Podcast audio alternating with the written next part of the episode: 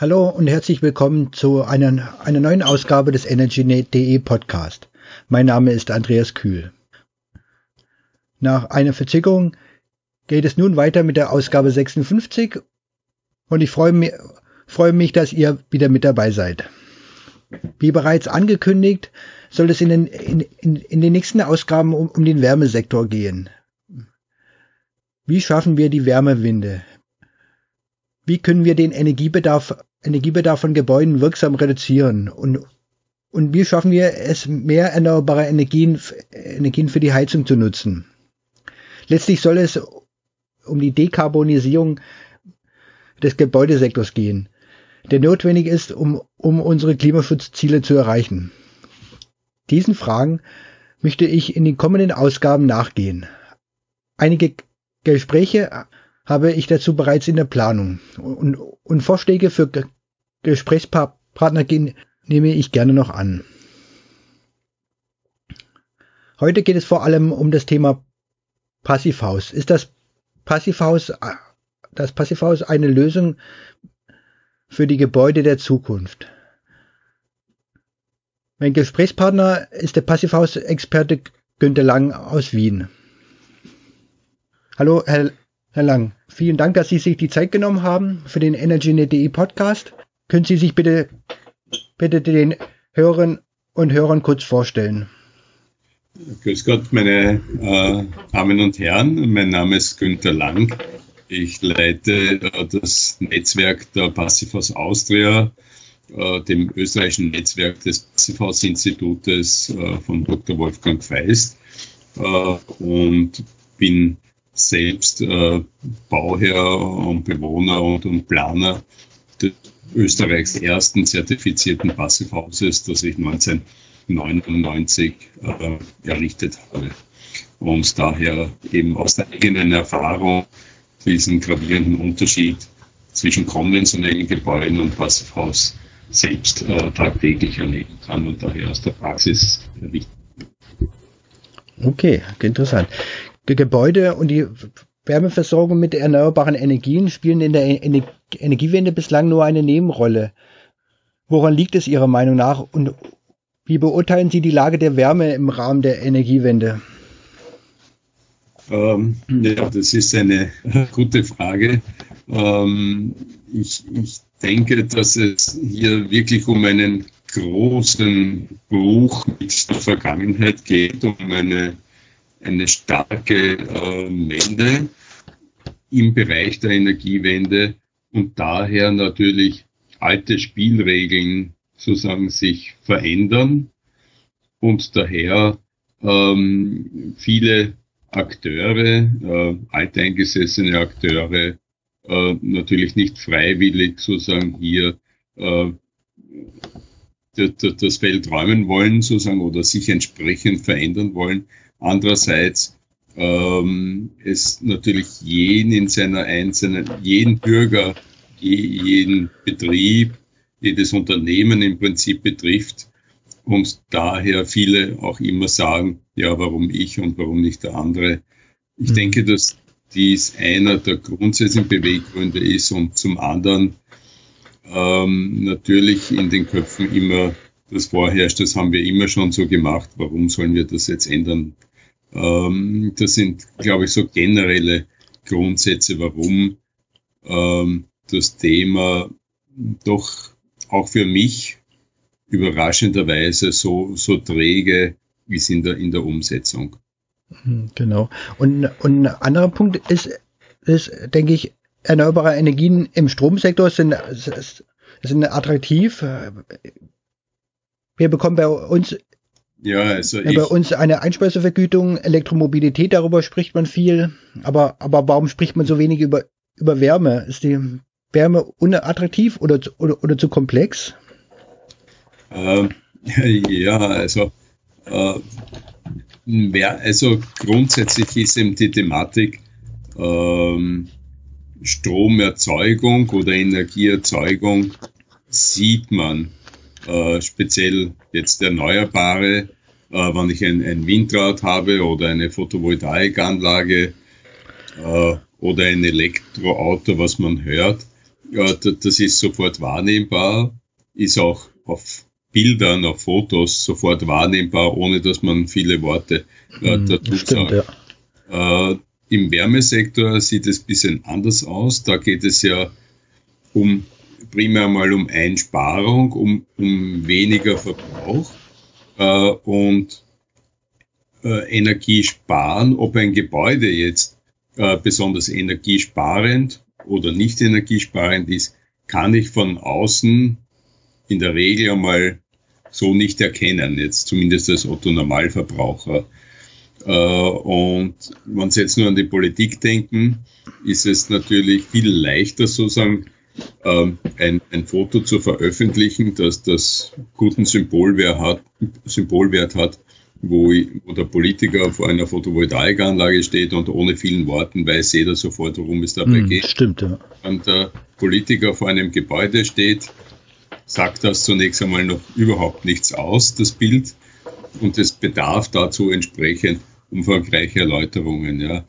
Äh, gleichzeitig ist eben, wenn wir von Energiesparen sprechen, äh, und das ist die Energiewende im Wärmesektor, dann kann ich das nicht nur auf einen Teilbereich des Gebäudes beschränken, sondern schlussendlich umfasst es immer das gesamte Gebäude. Nehmen wir nur einen, einen Vogel her, äh, um, um jetzt ein, ein, ein Beispiel aus der Tierwelt herzunehmen. Ähm, eine, eine Amsel wird im Sommer ihr Federkleid schön dünn haben und offen luftig, da, damit der Wind durchbläst. Im, im Winter äh, plustert sie sich auf hat eine sehr gute Gebäudehülle und wenn es besonders kalt ist, dann steckt sie auch den Schnabel in das Federkleid hinein. Äh, die, die Krallen, sie hockelt sich nieder, dass auch die Krallen versteckt sind unterm Federkleid und so werden die Wärmebrücken eben auch äh, geschützt. Und das mhm. Gleiche haben wir beim Gebäude. Es hilft nicht, dass ich jetzt nur eine gute Wärmedämmung aufbringe, sondern ich muss genauso darauf schauen, dass das Gebäude nicht zugig ist, also luftdicht ist. Also wenn ich das symbolisch auf, auf die Winterbekleidung hernehme, ich muss nicht nur einen dicken Anorak anziehen, sondern auch den Reißverschluss zumachen, das dicht ist. Ich muss mir eine Skimütze aufsetzen und Skihandschuhe anziehen, damit die Wärmebrücken äh, äh, behoben sind beim Körper. Das gleiche eben beim Gebäude muss ich auf jede einzelne Wärmebrücke achten.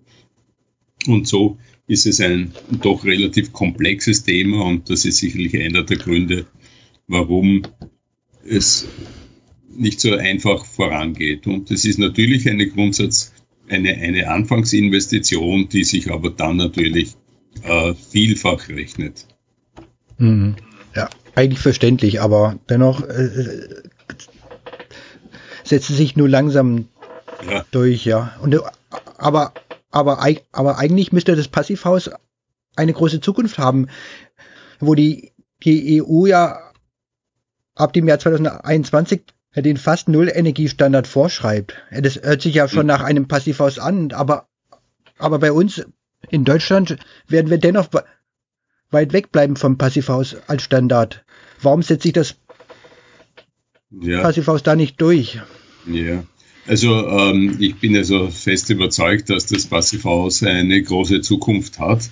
Äh, und wie Sie richtig gesagt haben, ist ja ähm, eben europaweit ab dem Jahr 1.1.2021 für sämtliche Gebäude und bereits ab 1.1.2019 für alle öffentliche Gebäude das fast Null Energiehaus, also das Nearly Zero Energy Building, in der deutschen Übersetzung übrigens als Niedrigstenergiehaus hm. übersetzt, was eigentlich nichts mit fast Null Energiehaus aus meinem Verständnis äh, zu tun hat, ja.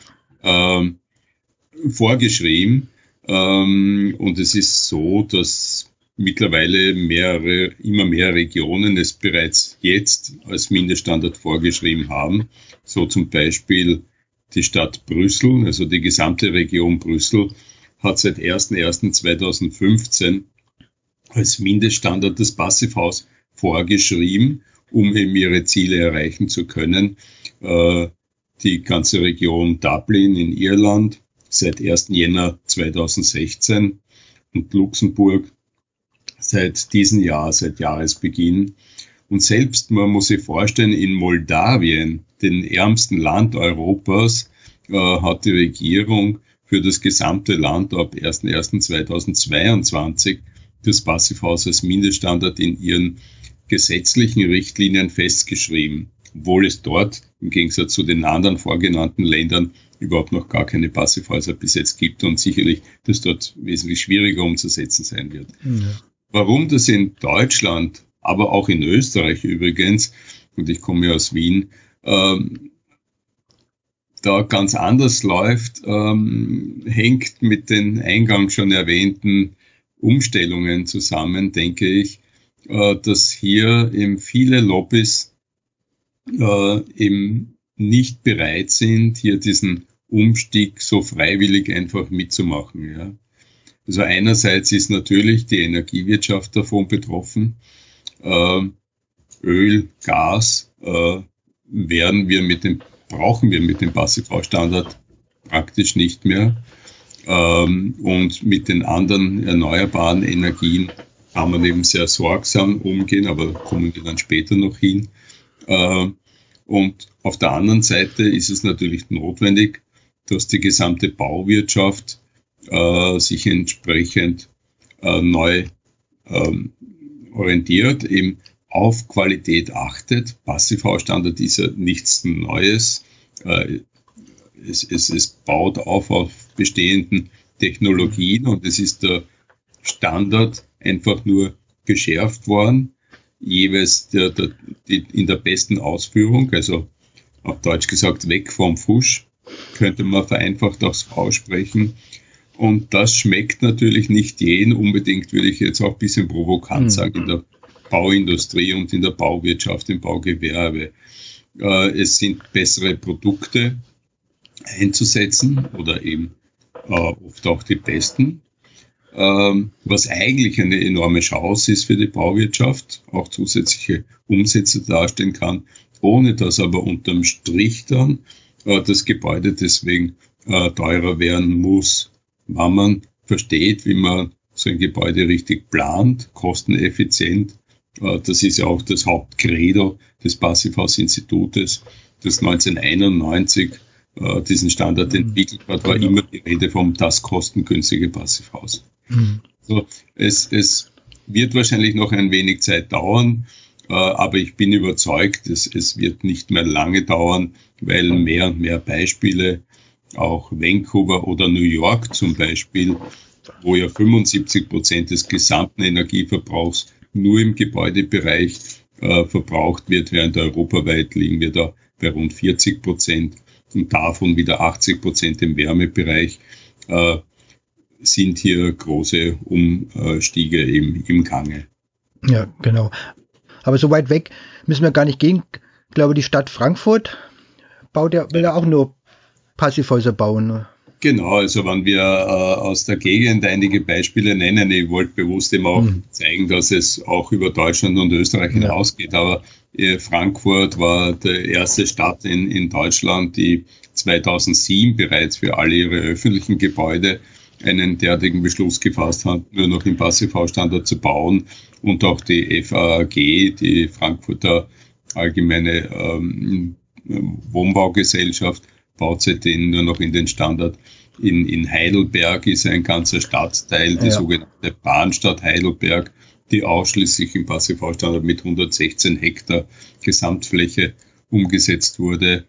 Äh, auch in Österreich gibt es äh, Beispiele wie die Neue Heimat Tirol, der größte Tiroler Bauträger, der nur in diesen Standard baut.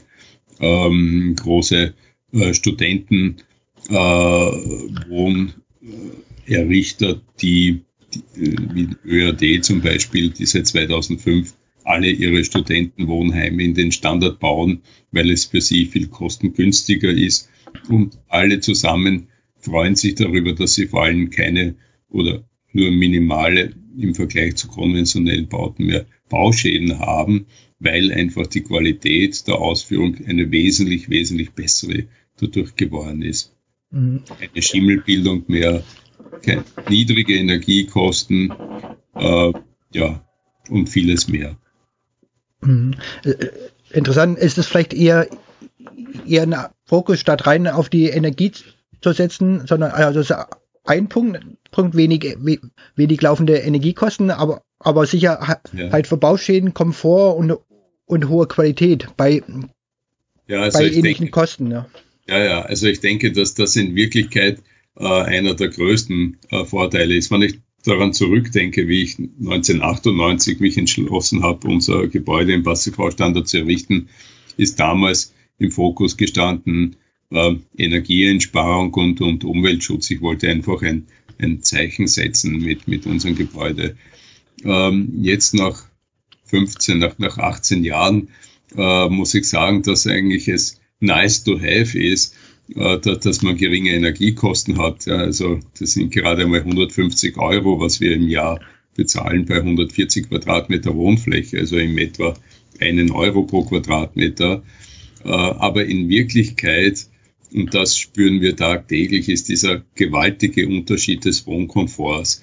Äh, gerade der wird in der Öffentlichkeit als, als größte Hindernis gesehen, ja, Schimmelbildung, äh, Bakterien in Lüftungsanlagen, alles Nonsens. Also wir haben unsere Lüftungsleitung überhaupt noch nie reinigen müssen, weil am Beginn vorne gute Filter sitzen und dadurch haben wir permanent 24 Stunden das ganze Jahr hindurch frische Luft im Haus.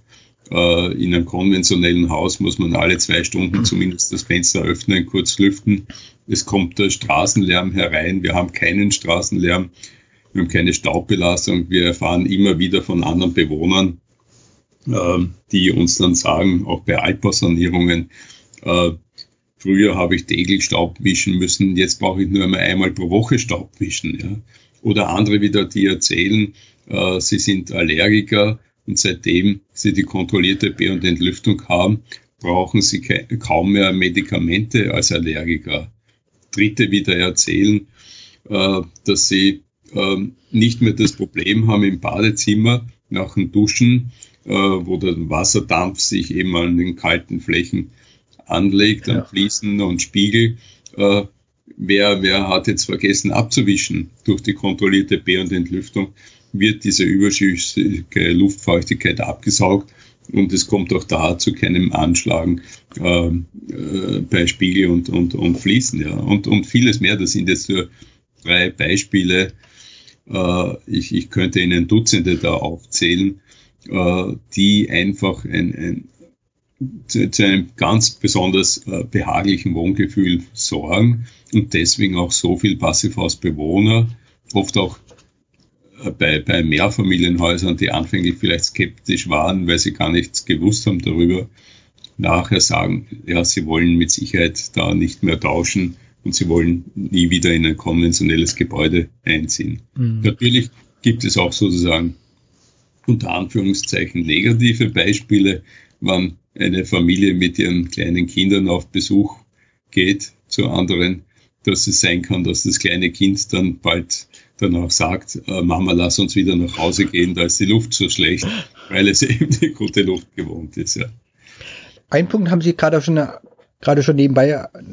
nebenbei angesprochen, die Sanierung von Gebäuden. Ja, das ist ja noch der wichtige Bereich, in dem wir noch sehr viel Energie einsparen können. Aber, aber da hat sich jetzt bei uns sehr wenig bewegt in den letzten Jahren. Wie, wie kommen wir danach, da am besten voran künftig? Ja, also äh, das Sanier, also das eine ist eben der Neubaubereich, wo man eben gegenüber den heutigen Standards immer noch äh, 70 bis 80 Prozent oft einsparen kann. Ähm, nicht nur im Wärme, sondern im Gesamtenergiebereich auch. In der Sanierung ist das Potenzial noch mal größer. Also zum einen muss man sagen, äh, Deutschland, Österreich, die, die Welt ist gebaut. Ja, also es stehen ja Millionen von Gebäuden der Gebäudebestand ist ein enormer und da kommt eben der Neubau jährlich dazu mit, mit 1% Zuwachs, was natürlich in 30 Jahren dann 30% sind, muss man auch dazu sagen. Also darum muss auf der einen Seite geschaut werden, dass im Neubau von Beginn an das Beste gemacht wird. Aber eben äh, in der Sanierung, da ist eben besonders wichtig, wo die Gebäude nicht ähm, 40, 50 Kilowattstunden Heizwärmebedarf benötigen, sondern oft 200, 250 Kilowattstunden genau, genau. und Jahr Energieverbrauch haben, den drastisch zu senken. Und hier kann man ohne weiteres nicht 20, 30, 50 Prozent Einsparung erzielen, sondern wirklich 90, 95 Prozent. Äh, wir haben eben auch äh, Österreichs erste Altbausanierung auf Passivhausstandard äh, umgesetzt äh, bei einem Einfamilienhaus zunächst, dann bei einer Schule und bei einem Mehrgeschosswohnbau. Bei dem Einfamilienhaus haben wir ganze 97 Prozent des Energieverbrauches reduzieren können. Und äh, sowohl wie bei meinem eigenen Neubau als auch bei dieser Sanierung so immer, dass es für den Bauherrn äh, nicht mehr gekostet hat. Also selbst das ist also möglich äh, bei, bei intelligenten Herangehensweise da auch für den Bauherrn äh, sehr kostengünstig, weil ich muss ja immer beachten, ich habe einerseits äh, das Bankdarlehen, äh, wo ich natürlich für die Mehrinvestitionen jetzt bei der Sanierung äh, auch mehr, Entschuldige, äh, äh, zahlen muss. Auf der anderen Seite äh, habe ich eben äh, die, die Energiekosten, die Heizkosten, die mir entsprechend geringer sind. Ja. Und das Darlehen habe ich auf in etwa 20 Jahre und da geht es jetzt darum, was muss ich pro Jahr eben zurückzahlen und auf der anderen Seite, was habe ich Energiekosten. Und da ist es, wenn ich das intelligent mache, in Summe von Beginn an äh, geringer, als wenn ich eben eine konventionelle Sanierung machen würde oder womöglich gar nicht und nur weiter die hohen Heizkosten zahlen würde. Mhm. Ähm, und wir liegen zurzeit sowohl in Deutschland als auch Österreich bei unter einem Prozent der äh, jährlicher Sanierungsrate äh, an thermischen Sanierungen und das ist natürlich viel zu wenig. Das heißt, es würde 100 Jahre brauchen, bis der gesamte Gebäudebestand saniert ist. Ähm, tatsächlich ist es aber so, dass wir ja in Paris äh, Ende 2015 mit dem Pariser Klimaschutzabkommen weltweit uns alle dazu verpflichtet haben, äh, um noch eine Chance auf diesem Planeten zu haben, bis 2050 zu einer totalen De Dekarbonisierung zu kommen. Und äh, wenn ich jetzt aber dran denke, dass gerade eben im Gebäudesektor äh, die, die Sanierungsrate äh, in etwa 40 Jahre beträgt im Schnitt, äh, heißt das, dass jedes Gebäude, was heute neu errichtet oder saniert wird, äh, frühestens 2056, 57 erst wieder in Angriff genommen wird. Also jedes, das nicht heute bereits ein CO2-neutrales Gebäude ist oder ein fast Null-Energiehaus ist, äh, verfehlt praktisch unsere selbst gesteckten Ziele.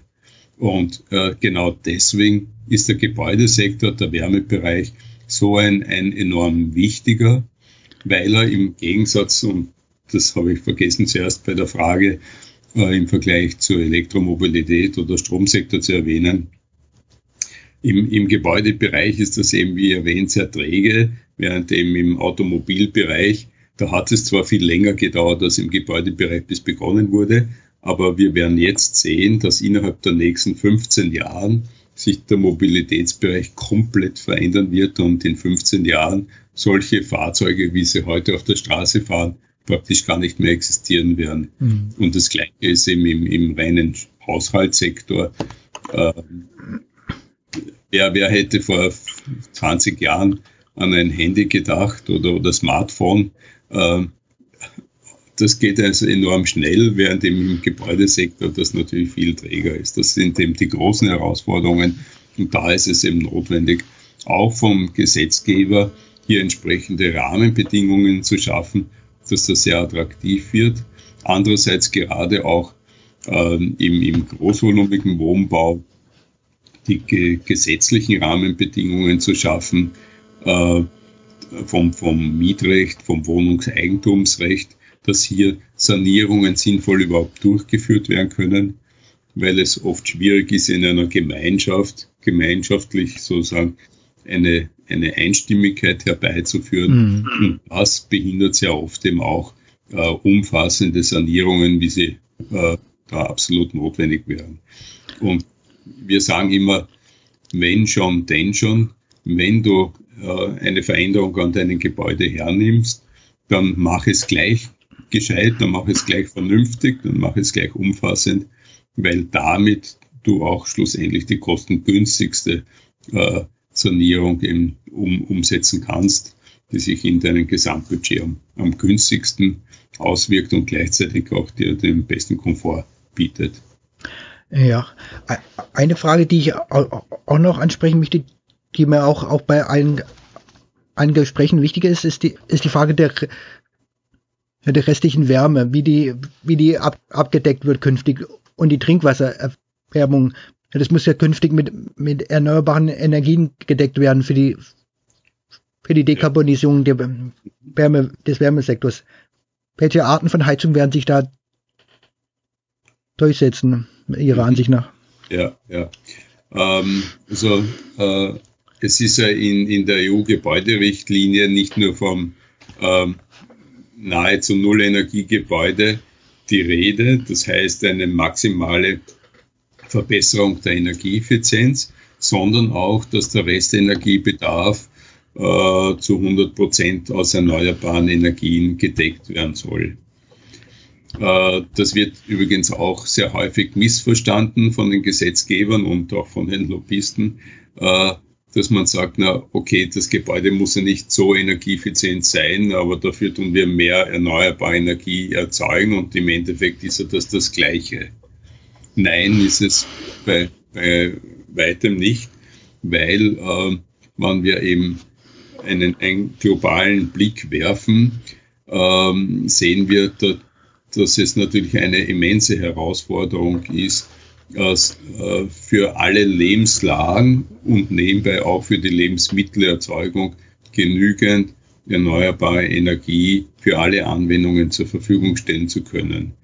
Wir brauchen nur nach Indonesien oder, oder, oder Brasilien schauen, wo im Auftrag Europas für die Wärmewende ähm, riesige Urweltregionen gerodet werden und, und Palmölplantagen errichtet werden, was natürlich ein völlig verkehrter Weg ist, der schlussendlich nur auch das Treibhaus noch anheizt.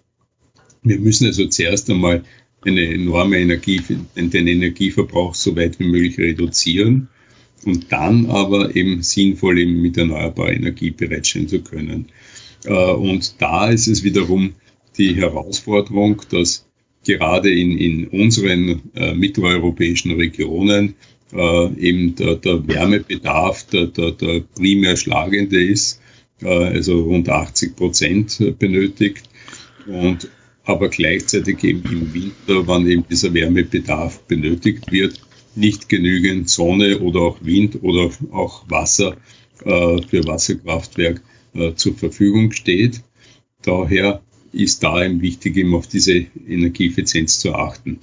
Äh, das Passivhaus-Institut hat mit seinem Berechnungsprogramm äh, Passivhaus-Projektierungspaket, kurz BHPP genannt, äh, hier entsprechend auf diese zukünftigen Herausforderungen bereits reagiert, die ab 2050 spätestens ja eine komplette Dekarbonisierung sicherstellen müssen und äh, bewertet den Primärenergiebedarf anhand von nur erneuerbaren Energien, äh, wie sie künftig nur mehr zur Verfügung stehen werden und äh, kann hier dadurch sehr gut eben äh, balanciert, äh, bilanziert werden, äh, wie so ein Gebäude dimensioniert werden muss, um mhm. zu 100 Prozent nachhaltig eben mit erneuerbaren Energien gedeckt zu werden, weil ja eben äh, diese Energien, wenn sie im Winter nicht so verfügbar sind, eben zwischengespeichert werden müssen, damit sie dann eben verfügbar sind, wann man benötigt wird. Das hat wieder einen schlechteren Wirkungsgrad. Äh, und, und so äh, wird dies alles eben in, in diesem Berechnungsprogramm heute bereits berücksichtigt. Von den Arten der Heizung, ja, da ist im Prinzip eine Vielzahl möglich. Also es ist ähm, eine, gerade durch den, den Passivhaus-Standard bieten sich eigentlich mehr Möglichkeiten als weniger. Äh, entscheidend ist nur, dass es alles keine herkömmlichen Heizungen sind, sondern eben keine konventionellen Heizungen, sondern nur ganz Mini-Mini-Heizungen sind. Also mhm. eine zum Beispiel eine Mini-Wärmepumpe, da spreche ich von 1,2, vielleicht 2, 2,5 kW und nicht 20 oder 25 kW. Äh, in unserem eigenen Gebäude haben wir als Restwärmeversorgung zum Beispiel ein Biodekorfeuerofen, dürfen wir das nicht einmal nennen, wo wir pro Jahr 10 Liter Spiritus gerade einmal benötigen. Ich sage scherzhalber immer, wir brauchen weniger zum Heizen, als die meisten Leute Schnaps trinken im gleichen Zeitraum, äh, weil eben der Bedarf äh, fürs ganze Gebäude über das ganze Jahr gesehen eben dermaßen gering mhm. ist. Aber, aber die Heizung ist ja das eine und das andere, andere was dann wichtiger ist, ja. Warmwasserversorgung, genau. Ja, ja, ja. Eben, äh, zum, zum einen ist einmal, das ist eben der erste Schritt bei uns im mitteleuropäischen Bereich, eben weil eben der Wärmebereich in einem äh, ungedämmten Gebäude, in einem Altbestand, in etwa 80 Prozent ausmacht.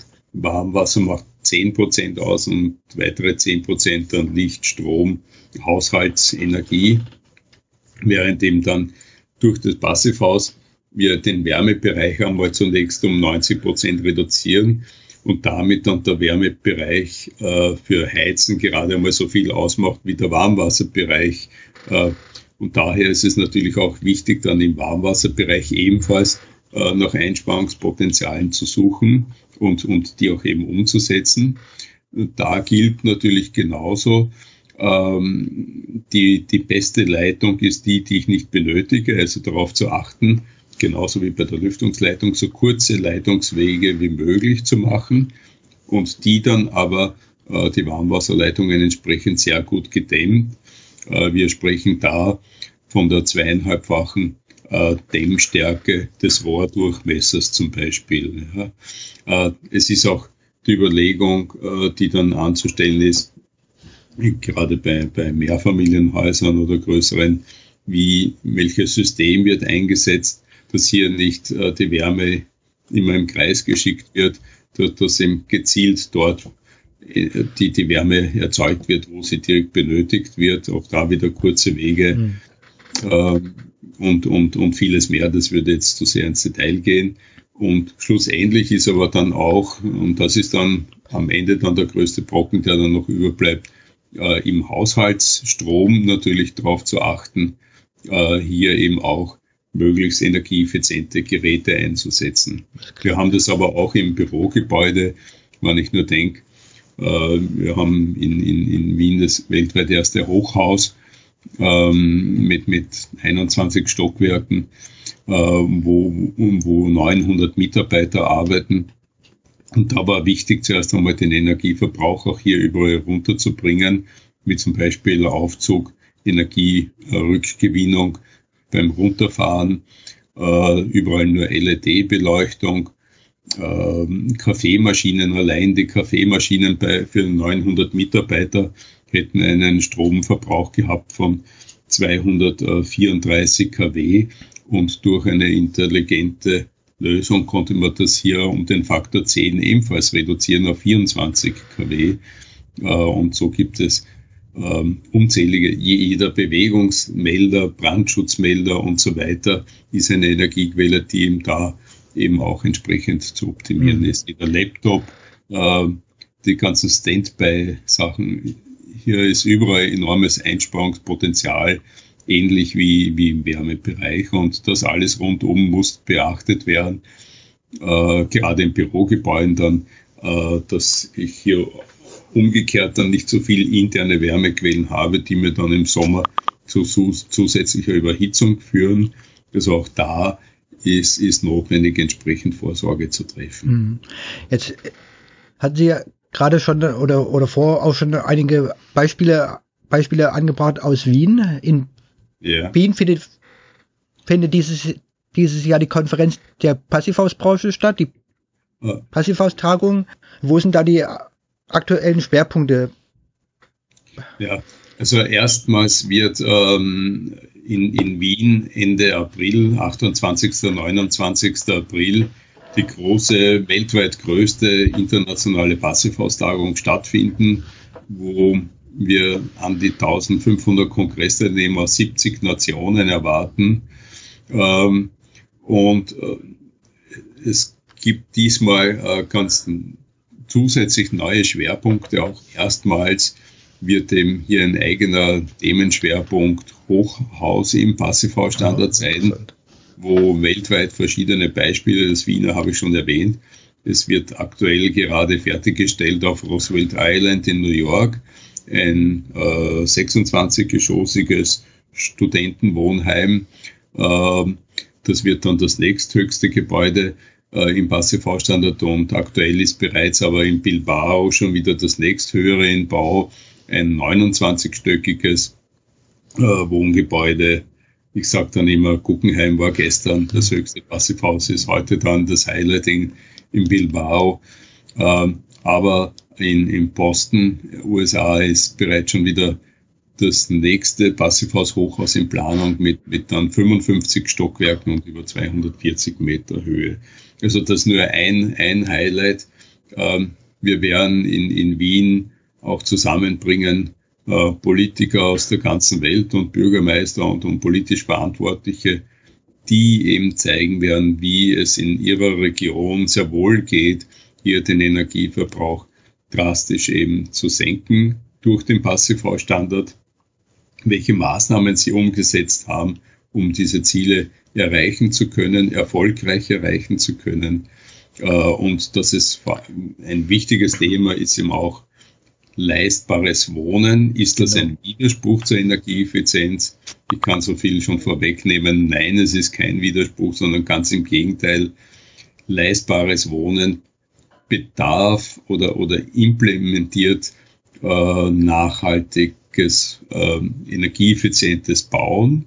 Äh, da gibt es unzählige Studien, die eben auch präsentiert werden, die alle äh, sehr eindrucksvoll belegen, dass das eben äh, sehr gut zusammenpasst. Auch bei meinem eigenen Gebäude, wenn ich nochmal darauf zurückkommen darf, was ich ja damals vor 18 Jahren bereits errichtet habe, wo ein Großteil der Produkte überhaupt noch nicht verfügbar waren, äh, war vom, von mir aus die Vorgabe, dass ich das zu den gleichen Baukosten errichten möchte, wie der Mindeststandard damals nach Bauordnung war, der neunmal so hoch gelegen ist. Und wir haben uns ein Jahr Planungszeit in Anspruch genommen. Und es ist am Ende des Tages wirklich gelungen, äh, dass die Baukosten nicht höher waren, als jetzt beim Mindeststandard gewesen wären. Also man sieht, mit intelligenter Planung kann man hier ebenfalls sehr viel erreichen. Ein Themenschwerpunkt wird eben auch sein, Evaluierung äh, von, von ausgeführten Beispielen, Monitoring, das Inbetriebnahme der Ge Inbetriebnehmen der Gebäude, was also sehr wichtig ist, also nicht nur ein Gebäude zu bauen und dann einfach ohne viel Information den, den, den Bauherrn zu übergeben und den alleine zu lassen, sondern hier das Objekt, ähm, gerade bei großvolumigen Gebäuden, ähm, bedarf es in der Regel unabhängig jetzt vom Passivhausstandard, mhm. ein Jahr, bis alles eben optimiert ist, bis alles optimal eingestellt ist, äh, bis kleine Fehlerquellen behoben sind. Und das ist, äh, das führt oft dann noch einmal zu einer erheblichen Einsparung. Okay, äh, ist sehr wir, wir, Interessant, hört sich sehr spannend an. Ja. Äh, wir werden eben auch ähm, äh, sieben bis acht Exkursionen in, in Wien haben ähm, Wien hat ja mit Abstand weltweit die höchste Fläche an dokumentierten Passivhäusern. Äh, knapp eine halbe Million Quadratmeter, die jährlich 70 Millionen Kilowattstunden an Energie derzeit einsparen, bereits jährlich. Und äh, da werden an die vier oder über 40 dieser großvolumigen Gebäude besichtigt, was sicherlich äh, derzeit weltweit einzigartig ist in, in dieser Dichte äh, diese Objekte besichtigen zu können mit den unterschiedlichsten Nutzungen. Ähm, knapp außerhalb von Wien gibt es sogar ein Gerichtsgebäude und ein Gefängnis im Passivhausstandard. Also selbst diese Nutzungen oder eine Kirche äh, in Oberösterreich in Passivhausstandard, alles ist möglich. Okay, hört sich sehr spannend an. Jetzt zum Abschluss noch eine Frage, nochmal zurück allgemein. Wie sehen ja. Sie die Erfolgsaussichten für Aussichten für die Dekarbonisierung der Wärmewende. Ja. Äh, der Wärmeversorgung, nicht der Wärmewende, ja. Ja.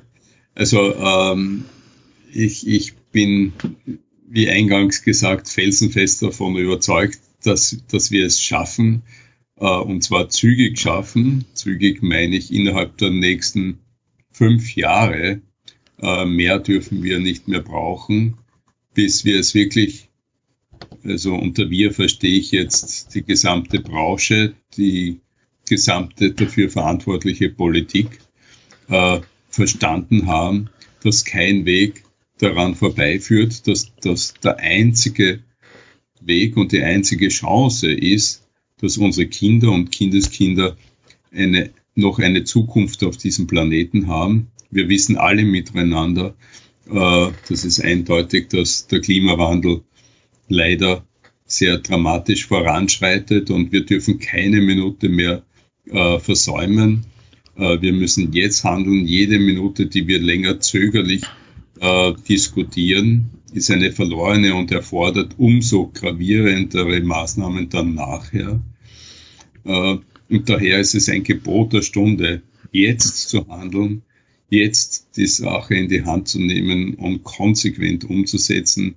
Es ist neben dabei die kostengünstigste Maßnahme, die man setzen kann, ähm, weil äh, Klimaschäden sind immer ein Vielfaches teurer, äh, abgesehen davon, dass irgendwann das Geld gar nicht mehr ausreichen wird und ganz abgesehen von dem menschlichen Leid, das damit äh, verursacht wird.